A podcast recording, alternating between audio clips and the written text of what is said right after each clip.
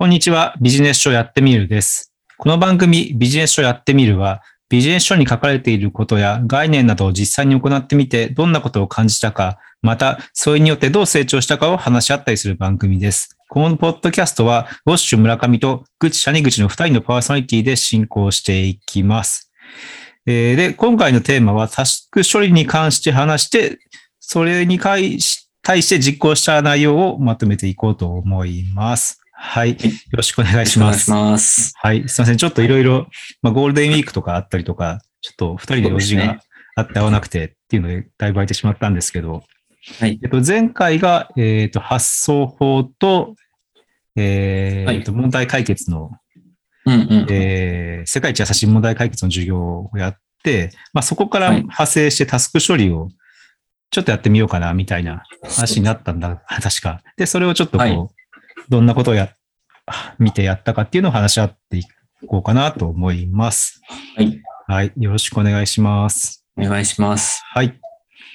で、まあちょっといきなりもう、えーっと、ちょっと話そうかと思うんですけど、で、自分がやった本がですね、えーっと、まあこれも Kindle Unlimited とかの本なんですけど、えっと、はいまあ一つの本をやったっていう、ちょっと時間があったんでいろいろやってみた、やってみたりとか見てみたんですけど、その中では岡野純っていう、はい。えーっと、そういうビジネス系のなんか書籍の漫画はい。をいっぱい書かれた方がいて、で、その方の本が Kindle Unlimited ですごいいろいろ公開されてるんですよ。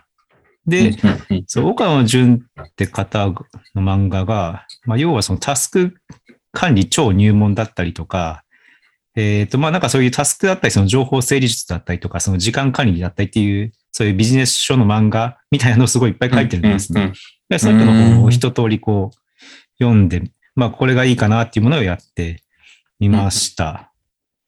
はい。まあ、あと、ちょっとし、単純にそのタスク管理っていうのでまず探してて、はいタ。スク管理ってあまり入門っていう概念がなくて、うんうんでその中でそのタスク管理入門っていうのを検索すると、この人の方が結構引っかかってきたんで、ああ、まあ。それでまあ、やってみたっていうのもありますね。うんうんうんはい。っていう感じです。ぐちちゃんにぐちくんはどんな本をやりましたかあ、ねそうですね。グレッグ・マキューンという人が書いたエッセンシャル思考という本を、えー読んでまして、うんなんか、これは多分もしかしたら、えー普通に Kindle で販売してる本になっちゃうかなと思うんですけど、それ、それを購入して読んでたんですけど、なんかどちらかというと、なんかマルチタスクより本当に必要なタスクに絞ってやっていきましょうみたいな、えーうんまあ、イメージの本だったので、まあ、つ今僕に必要なのはそういう、あの、一つのものに集中して取り組むみたいな、えー思考だったり、まあ、タスクへの取り組み方かなと思ったんで、ちょっとこの本をえー選んで読んでみたっていうところですね。はいはい。はいエッセン。シャル思考はなんか本屋ではい。並んでるのを見たことはあったそうですよ。ね。うん。ちょっとどんな本なのかなっていうのは、エッセンシャルってどういう意味だろうなと思いながら、ああ、確かに。感じでした調べね。てなかったな。はい。じゃあちょっと後で話をお伺いしますね。そうですね。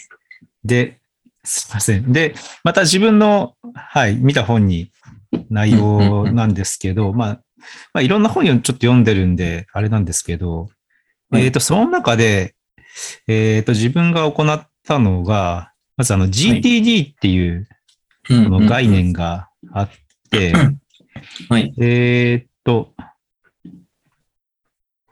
えっと、まずその GTD って何なのかっていうと、えっと、略称で、えっと、Getting Things Done っていう言葉の略の頭の文字を取って、GTD っていうんですね。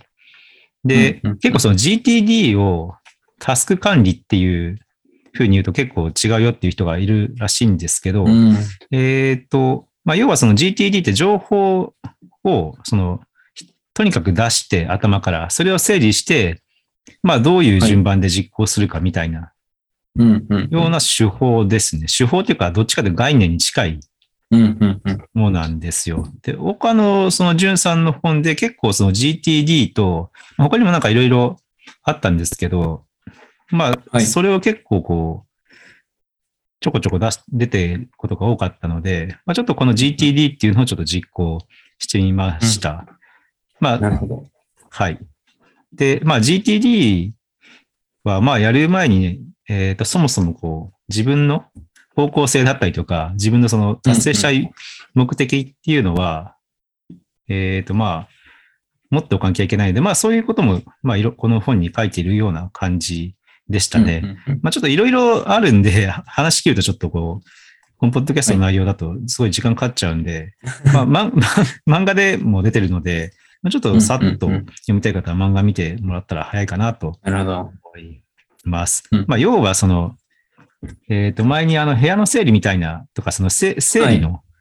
本を見たんですけど、まあ、それのなんかもう頭の中版みたいな感じですね。なるほどはい。っていうの感じです。はい。うんうんぐち谷口くんのそのエッセンシャル思考とはどんな感じの本なんでした？でそうですね。ね。あの、内容としては、その、まあ、よく、まあ他でやってたようなビジネス書、うんあ、の、ゼロ、ゼロからでしたっけ、えーなぜあなたの仕事は終わらないのかとか、はいはいはいまあそういう、あの、すでにやったビジネス書に書いてあるような内容と、まあ、大体似ていたんですけれども、まあ、その海外の著者というのもあって、結構はっきりした言葉で説明されていたっていうはははえー感じです。で、まあうん内容としてはやっぱりこう、あのー絶対にイエスと言い切れないならそれはやりたくない仕事だみたいなとか、あとは仕事に取り組むときは集中せざるを得ない状況を作りましょうみたいな、まあ、結構そのあり、あのーまあ、他のビジネス書でも書いてあるようなことを、まあその、いろんな、えー会社さんの事例とか人のエピソードとかを取り入れながら紹介しているような本でした。うん。はい。うん。で、まあ、その中でも結構、あのーまあ、いくつかエピソードあったんですけど、あの、結構自分がやらなきゃいけないなとか、これは結構いいなと思ったのが、あのー過去の損失を切り捨てるというところで、なんかすでに、あの、いくら投資したからこれはやめられないみたいなものが結構あったりすると思うんですよ。投資とかもそうだったんですけど、うん。でもそれって、まあ、結果的にずっと損失をあの吐き続けているものだったら、もう今の時点でやめるのが絶対いいっていうものがあると思うんですけど、うん。まあ、それをこう気にせずどんどん切り捨てて、あの常に すぐに新しいものに取り組むみたいな、うんうん。えー逆えー過去の損失を切り捨てるのが大事だという話とか、またさっき言ったような絶対にイエスと言い切れないならそれは、えーすなわちノーであるというところで、まあその、まあ、曖昧な基準を持たずに厳しい基準をあクリアしたものだけがイエスとなるようにすれば、まあ、その自分が抱えるタスクとかも、あの、かなり、あの、絞り込むことができるみたいな感じで書いてあって、まあ、これは僕もできてないところもあるなと思ったんで、えーうんちょっと上げてます。はい。うんで、あとは、そうですね、すあの、タスクに取り組むときに集中せざるせざるを得ない状況を作るとか、あの、タスクを、うん。えータスクのすべてを引き受けることはできないので、あの、一つのタスクを選んだら、あの、トレードオフで、あの、片方のものを捨てる必要があるみたいなうん。こととかですね。はいはいはい。あとは、意外とできてない、あの、バッファーを、タスクの、うん。えー処理時間のバッファーを取るというところで、タスク処理が、あの、普段だったら1時間でできるって思ってるんだったら1.5倍取って1時間半でできますっていうふうに見積もり時間を設定しておくとか。うんまあ、その部分ですね。今ちょっとうん5つぐらい挙げたんですけど、その部分もちょっと、あの、いいなと思ってメモしてま。いいですすはい。そんな感じですね。はいはいはい。なやっぱり、あれですね。やっぱビジネス書って重複する部分があるから、そうですね。なぜあなたの仕事が終わらないのかにちょっと似てる部分はあるのかな。ありますね。うんはい。睡眠をしっかり取りましょうみたいな話も書いてありましたね。あー絶対書いてるよね。絶対そうですね。取るっていうのは、はいまあ睡眠取らないとミスがめちゃくちゃ多くなってしまうからうね。ん。はいやっ。ぱりね。はいはいはい。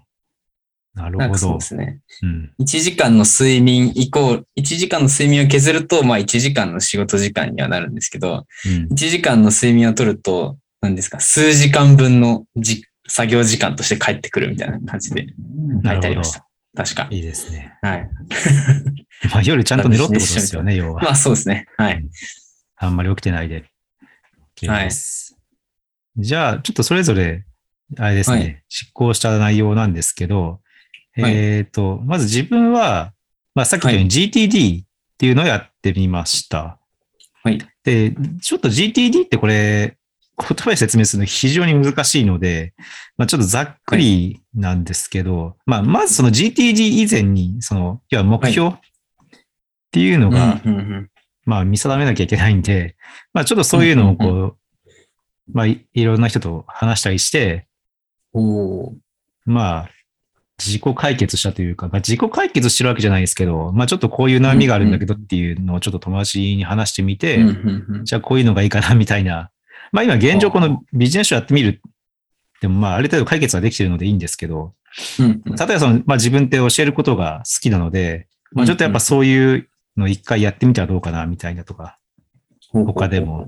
いうのをちょっと考えてみたりとかしましたね。で、まあちょっとそれとは、さあちょっと離れるんで、またちょっと GTD に戻るんですけど、まあ、GTD に関しては何をやるかっていうと、えーとまず部屋部屋の整理と一緒で、まずはい頭にあることを全部書いちゃうんですよ。うんうん何かに。うんで、で、頭にあることっていうのはもうその日々のタスクでもそうですし、はい例えばそのアイディアとかってあったりするじゃないですか。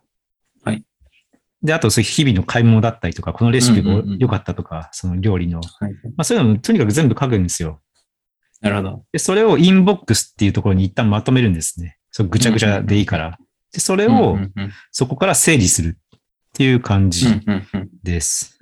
で、整理する内容としては、えーっとですね、まあ、結構いろんな分け方があって、まあ、流れというかフローチャートみたいなのがあるんですよね。でまずインボックスって言った後に、まあ、それは行動を起こすべきかっていうのを言って、例えばアイディアとかだだったら、まあ、資料っていうカテゴリーに行って、でいつかやる、多分やるっていうのがあったら、またそれはそこに持っていく。例えば1年後やりたいことってあったりするじゃないですか。はいはいはい。例えばなんか将来、例えば老人になったらこれやりたいみたいなのも言えちゃうんですけど、なるほど。なるほど。でそれをいつかやる、多分やるみたいなところに入れたいとか、まあ1年後とかでもいいんですけど、うんうん、まあ例えば正月、今年の正月はこれしてみなみたいなみたいな、うんうんうんあったりするじゃないですか。来年はこれしたいとか。例えばその紅白で出てる歌手で、またこの人売れそうかなみたいなのまあ入れちゃったりとか、なんかそんなんで なるほど。で、まずその行動を起こすべきかっていうもので判断して、で、まあそれでも、まあこれはいらないなみたいなものだったらゴミ箱っていうかまあ削除しちゃう。うんで、その次に取るべき行動が一つ、次にですね、次のフローで次に取るべき行動は一つかっていうので、イエスだったら次のフローに行って、ノーだったらプロジェクトリスト、プロジェクト資料っていうところに行きます。で、これどういう意味かっていうと、例えば、サイトを作るとか、ポッドキャストの番組をゼロから作るっていうと、なんかこう、はい用意しなきゃいけないものっていろいろあるじゃないですか。機材を購入したりとか。で、そういうものに関しては、そういう一つの、なんだ、上げたもので対応ができないんで、一回そのプロジェクトっていうのを作るんですよね。はあ。例えば、えーさっき言った、まあ、ポッドキャストの番組作るっていうのが分かりやすいんで、それにするんですけど、例えば自分がその、今、ぐちちゃん、にぐちくんと作ったときに、まあ、必要なものって、はいまあ、マイクを買ったりだとか、うんうんうん。まあ、どういう番組作るかとか、ではい何時にやるかとかってあるじゃないですか。だからそういうのを一旦また別でインボックスに入れちゃうんですよ。で、そこに、に、そのプロジェクトリストの中に、ポッドキャストの番組っていうのを作っておいて、そっちの方に一回流すという感じですね。うん。なるほど。で、まあ、まあ、ポッドキャストの番組を作っていったら、まあ、そのプロジェクトリストっていうところに一回流しちゃう。ですね。まあ、そのコードが一つ以上は入ってるんで。まあ、もちろんそのプロジェクトを完了しちゃったら、もうそのプロジェクトリストっていうのはまた完了にしちゃうんでなくしちゃっていいんですけど、もちろん。まあ、例えば料理を作るっていうのがあったとして、まあ、その人にとってその料理の腕前上げなきゃいけなかったら、まあ、そういうタスクも必要だし、みたいな。料理がもう終わったんだったら、その料理のタスクはいらなくなっちゃうんで、まあ、それは完了にして、うんうんまあ、なくしちゃうというか、そこから消えるっていう感じですね。そのプロジェクト自体も。うんで、次に、次のフローが2分以内にできるかできないか。で、2分以内にできるんだったら今すぐやろうっていうところに持ってきます。はいで、やっはいはい。て、持ってきてかもうやっちゃうですね。例えば LINE の返信するとか、誰々に。はいはい。だったらもう2分以内にできるから、そのピッてやっちゃうとか。そんな感じですね。うんうんまあ、あとはゴミを捨てるとか、そういうのでもありですね。うんうんうん。で、次、で、再、えっ、と、次が自分でやるべき、そうじゃないかっていうので、ノーだったら連絡待ちリストっていうところところに持ってきます。うんうんで、例えばその、ぐっちちゃんにぐちくんに自分が何かを、その、ポッドキャストの番組作るときに依頼してるんだったら、それを、タスクを、はい例えば、ぐっちちゃんにぐちくんに連絡したら、もうそれは、そのタスクは連絡待ちリストに一旦置いときます。で、連絡が来た、来て完了したらもう完了にチェック入れる。みたいな感じですね。うんうんで、特定の日付になるべきっていう。で、最後に特定の日付になるべきで、イエスだったら、そ GTD の中のカレンダーっていうところにそれを持っていくんですよ。はあ。例えば、飲み会が何日にあるとかでもいいんですけど、うんうん。だってまあその場でできない仕事なんで、し、まあ、完全に決まってるんで、それはカレンダーっていうところに持っていく。で、それでもノーだったら次に取るべき行動っていうところに持っていく、持っていって、まあ一週間以内にそれをやるみたいな感じですね。うん。イメージで言うと。まあ、そんで、その次の取るべき行動リストでも、で、まあ、GTD だとそこで終わるんですけど、まあ、そそうだと、まあ、あと1日の、えー例えばそれを1週間のうちにいつやるかとかで、こう、フライ、フリ割り振るとか、まあ、そんな風にやったりとかって感じですね。まあ、これはちょっとあの、なるほど。図を見た方が早いと思うんで、しまあ。一回やってしまえば、まあ、分類とかは結構簡単だったりするんで、うーん。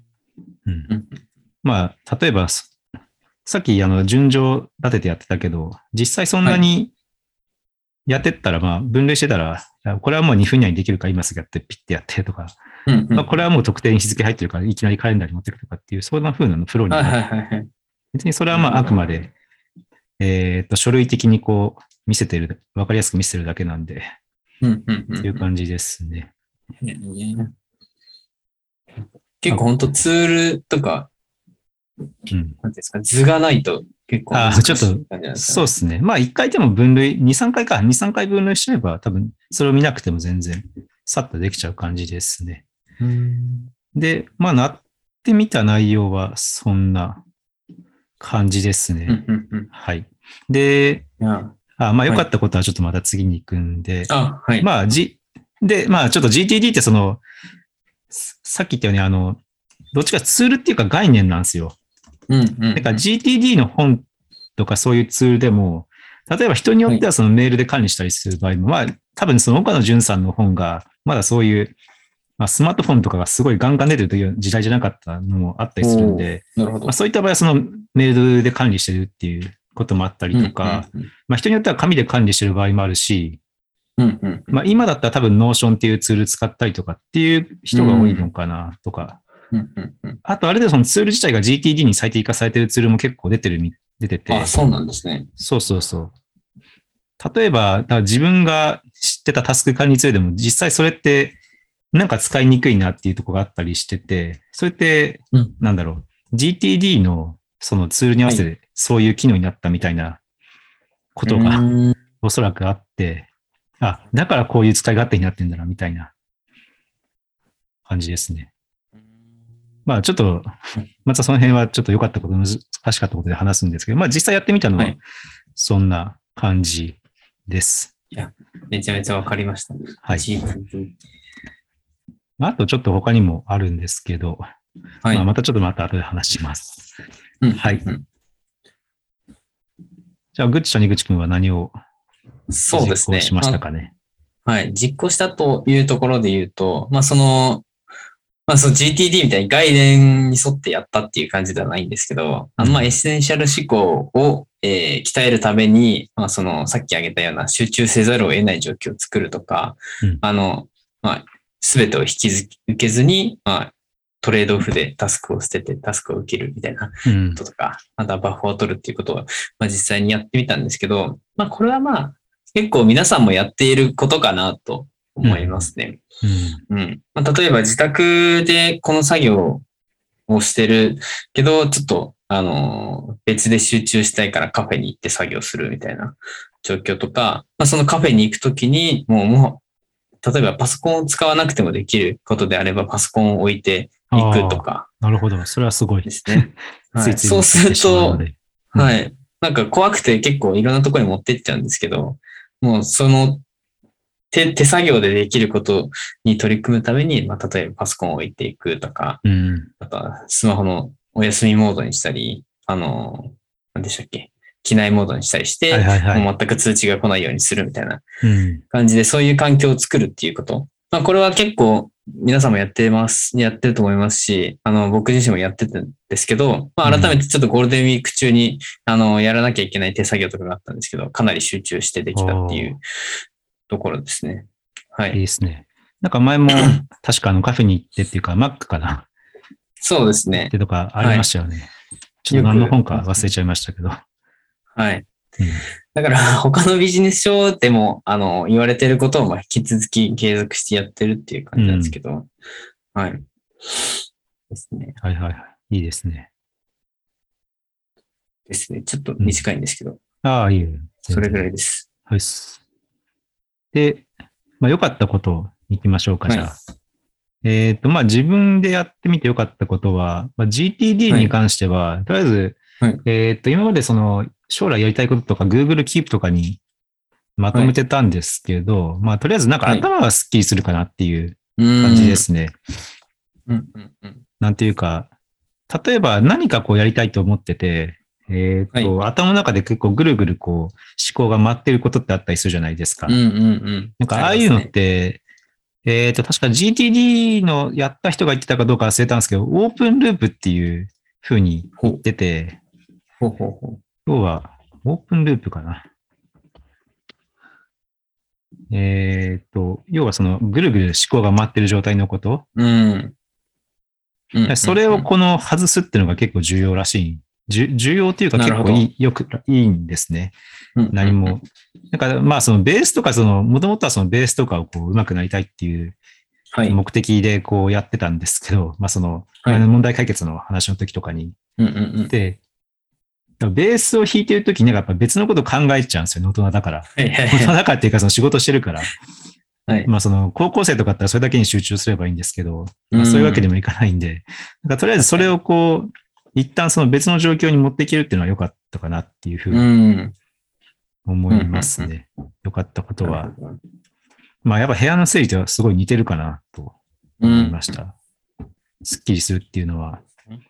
まあ、あと良かったっていうか、その安心したのは、その、とりあえず確立されてる概念があるっていうのは非常に強いふうには思いましたね。なんか、なんというか、あ、これを皆さんがやってきているっていうそうそうそうそう安心感ってことですか？そうそうそう。なるほどっていうのはなんか非常にいいなっていうふうには思いましたね。うん。えっ、と、なので、だからまあ、調べたら分かりやすいって、分かりやすいです、やっぱり。うんうんうん。手法が。あとあの、あ最そうか。そうそうそう。だからあの、手法がないものってあるじゃないですか。はい。であの、その、あとあんまりこう、範囲、なんだろう。手法はあるというよりかは、まあそういう考え方はあるけど、そういう一般的じゃないものってあったりするんで、うん。まあそういうものに関しては、じゃなかったの。まあ GTD ってものがあるから、まあ調べたらそのすごいいろんなやり方がわかるのでよかったって思いましたね。うんうんうん。あとはその GTD ってそのデジタルツールはいができる前より確か生まれた概念なんですよ。うんうんうん。だから元々はその確かシステム手帳とかでやってたりとかしたみたいなんですけど、なんかそれがやっぱ今のツールでやると非常に相性が良かったかなと思いましたね。で、自分がその GTD したのが2015年か確か14年ぐらいだったと思うんですけど、その時になんか一回トライしてみようと思って本見たんですけど、これはちょっと無理だなと思ったんですよ。で、い今だったら、その Notion とかっていうツールだったりとか、まああーそういういろいろツールが出てるんで、うんトレードだったりとか、なんかはいはいそういうのとやっぱすごい相性がいいなって思いましたね。なるほどですね。なんかまた、そういう GTD が盛り上がる時期が来るのかなっていうのをひょっとしたら思ああ、いましたね。なるほどですね。まあ、例えば、まあ、クラウドで管理できて、デジタルでパパッとこう、タスクが移動できてみたいな、っうん。ていうのは、まあ、非常にやっぱ今、今のツールとの相性がめちゃくちゃいい。で、その辺は良かったなと思いました。うんうんうんはい。なるほど。ぐしゃにぐしくん良かったことはありますかね？なんか、そうですね。エッセンシャル思考。はい。まあ、その一部をこう切り取ってやっているっていう状況なんですけど、やっぱりこう、それを、まあ、環境を変えたりとか、タスクをこう一部断って、あのタスクの数を減らしたりすると、やっぱり集中でき、いつもより集中できるな、できるなっていううんうん感じはありますね。うんはい。ただ、まあ、この本で書かれているエッセンシャル思考に関してはもう、なんていうんですかね、人生全体を通して、こう、必要なものと必要でないものをこう、切り分けていくみたいな感じなので、うん。まあもう少し、あの、このタスクに限ってエッセンシャル思考を当てはめるみたいな感じじゃなくて、その全部に対してエッセンシャル思考をこう当てはめていく必要があるなと思いました。うん。うんと感じたところで、まあその、まあ、この本を読んでみてよかったことにはなるんですけど、その一部をやってみても集中できるというのはすごい感じるので、うんまあ今後の人生のためにも、あの、徐々に徐々に、あの、まあ自分にとって本当に必要なものなのか、きちんと考えるようにして、まあエッセンシャル思考に切り替えていきたいなと感じさせる本でした。そこが、まあ良かったなと感じた部分ですね。なるほど。やっぱり、いろんなことがあると、あれなんですようんね。この、重要じゃないことも紛れたりするから、まあ実際全部重要ではあるとは思うんですけど、うん。なかなかこの取捨選択って難しいんですよね。そうですね。やっぱそれを日々大事にしなきゃいけないっていうふうには思いはい。ますね。はい。まあでも本当 GTD 聞くと、やっぱりそっちもやってみたいなって思いますね。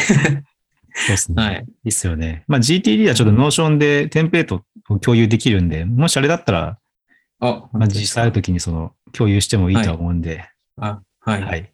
そうですね。まあまあなんかそういう、そうそうそう。はい。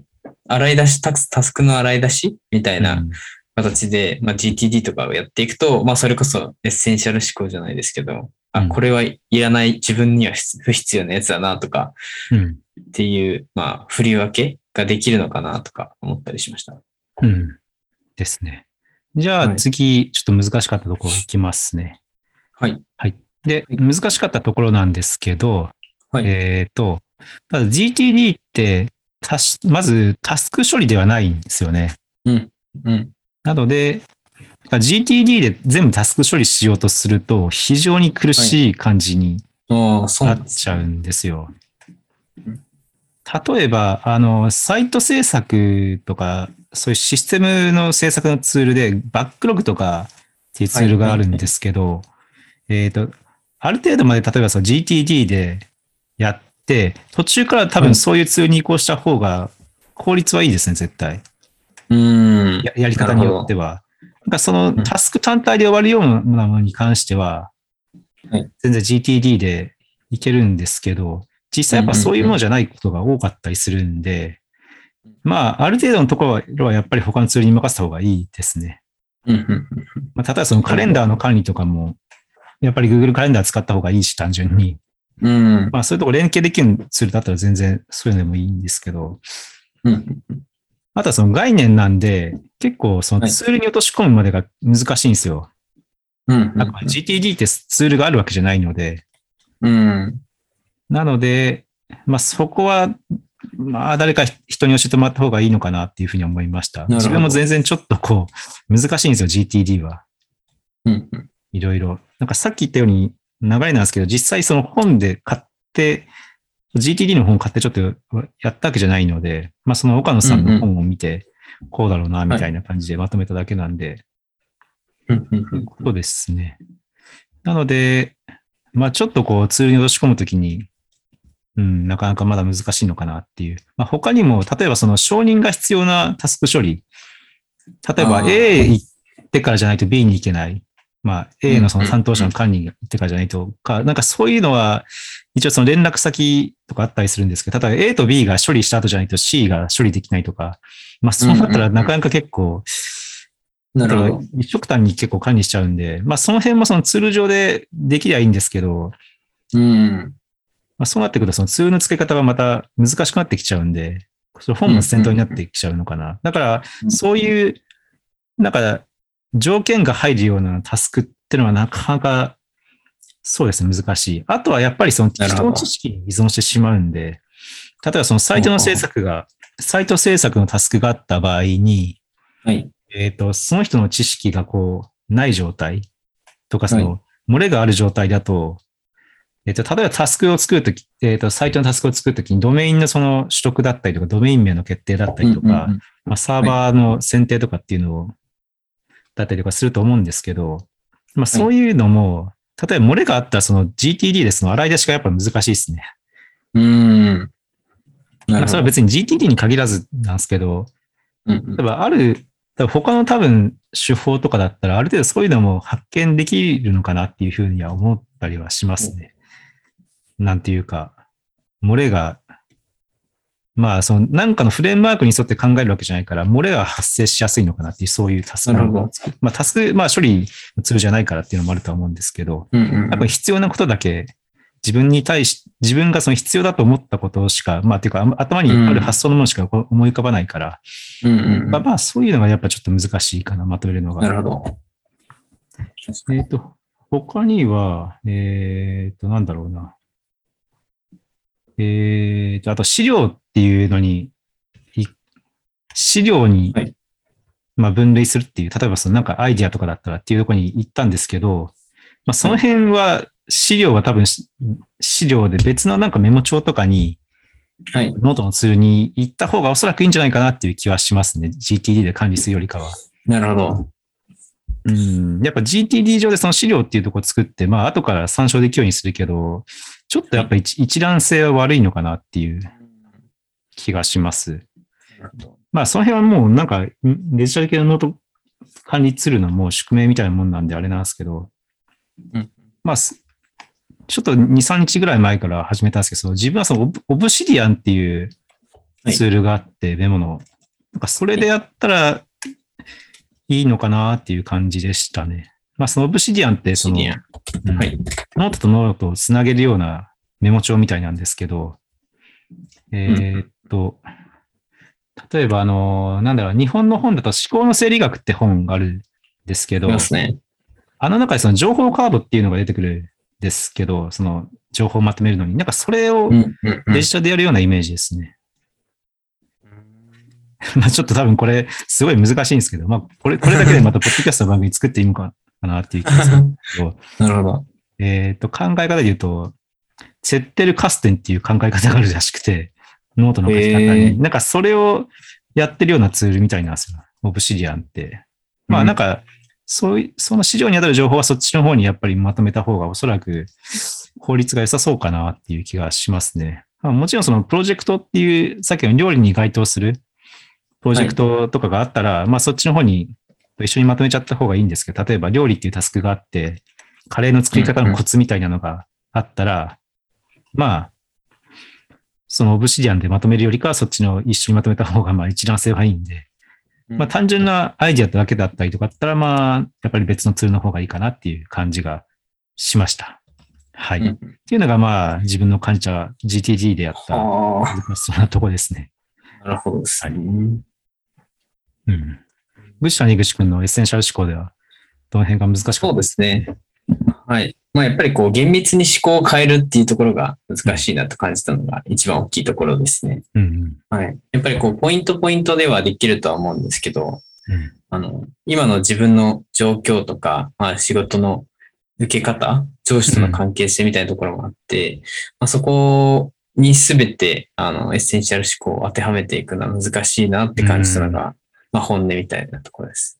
はい。そうでしょうはね。い。はい。一日仕事をせずに思考する時間に当てるみたいなとか、うんあとは、それは本質的ではないからやりませんみたいなうん断り方とか、まあ、そういうのはちょっと難しいのかなと思ったりしました。そうですね。はい。まあ、それをすると、そもそも仕事がなくなるっていう可能性が高いから。そうですうね。ん難しいですよね。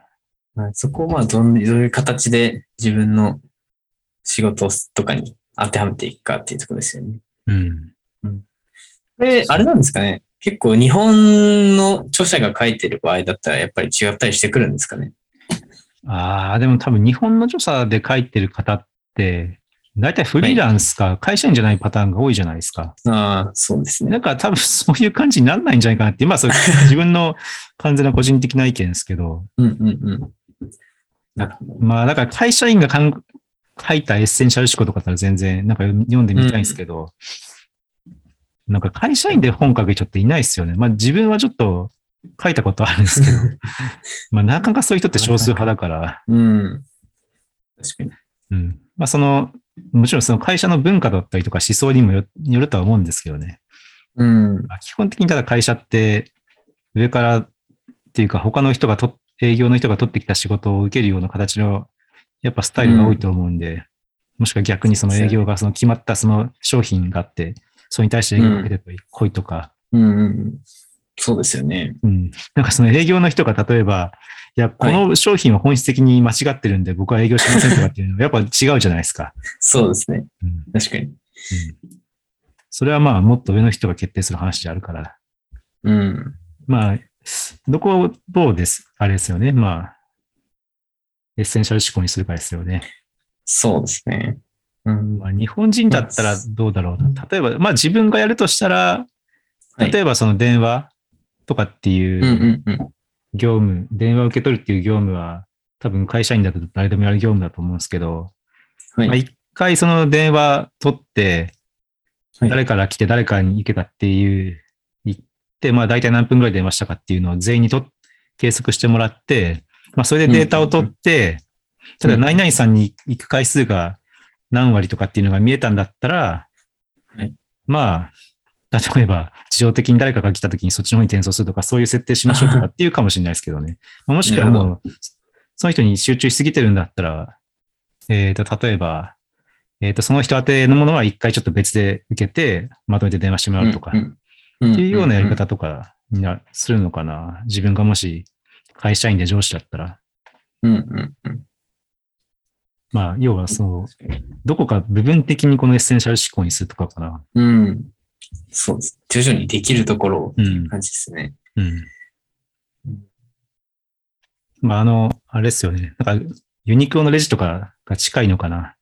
あ感覚で言うと。え会社員が発送して極限までやったものってあれぐらいかなって気がしますね。あ。うんうんうん。そもそも私はレジやんなくていいじゃんっていうところに多分行ってると思う。ああいう思考は。はいはいはい。うん。か、まあ、ちょっと感じかな。難しいですようね。ん。全部に適用していくっていうのは。そうですね。はい。まあ、とりあえずまあ全部のタスクを細かくでもいいから割り出すことは重要かもしれないですね。こっちも。そうですね。それで見えるものがあるかもしれないんで。はいはい。いう感じですね。まあ、とりあえずじゃあ総評っていうかまとめなんですけど、まあ自分はまあ GTD とか、まあそれに当たる前の、まあ、何をするかって考えるとこをやったんですけど、まあそれは非常に良かったなって思いましたね。まあちょっと続くかどうかちょっとわかんないですけど、GTD 結構難しいんで、わりかしずっとやってても途中でやっぱ挫折してしまう人も多いらしいんですよ。ああ、そうなんですね。うん。だから、まあ、ある程度やってみて合わなかったら、まあ、戻すかもしれないんですけど、うんまあ、良かったなって思いますね。とりあえず頭の中を、まあ、GTD に限らず、そういうタスク管理ではやっぱ全部のし思考を一旦外に出すっていうのが重要らしいんですよ。うん。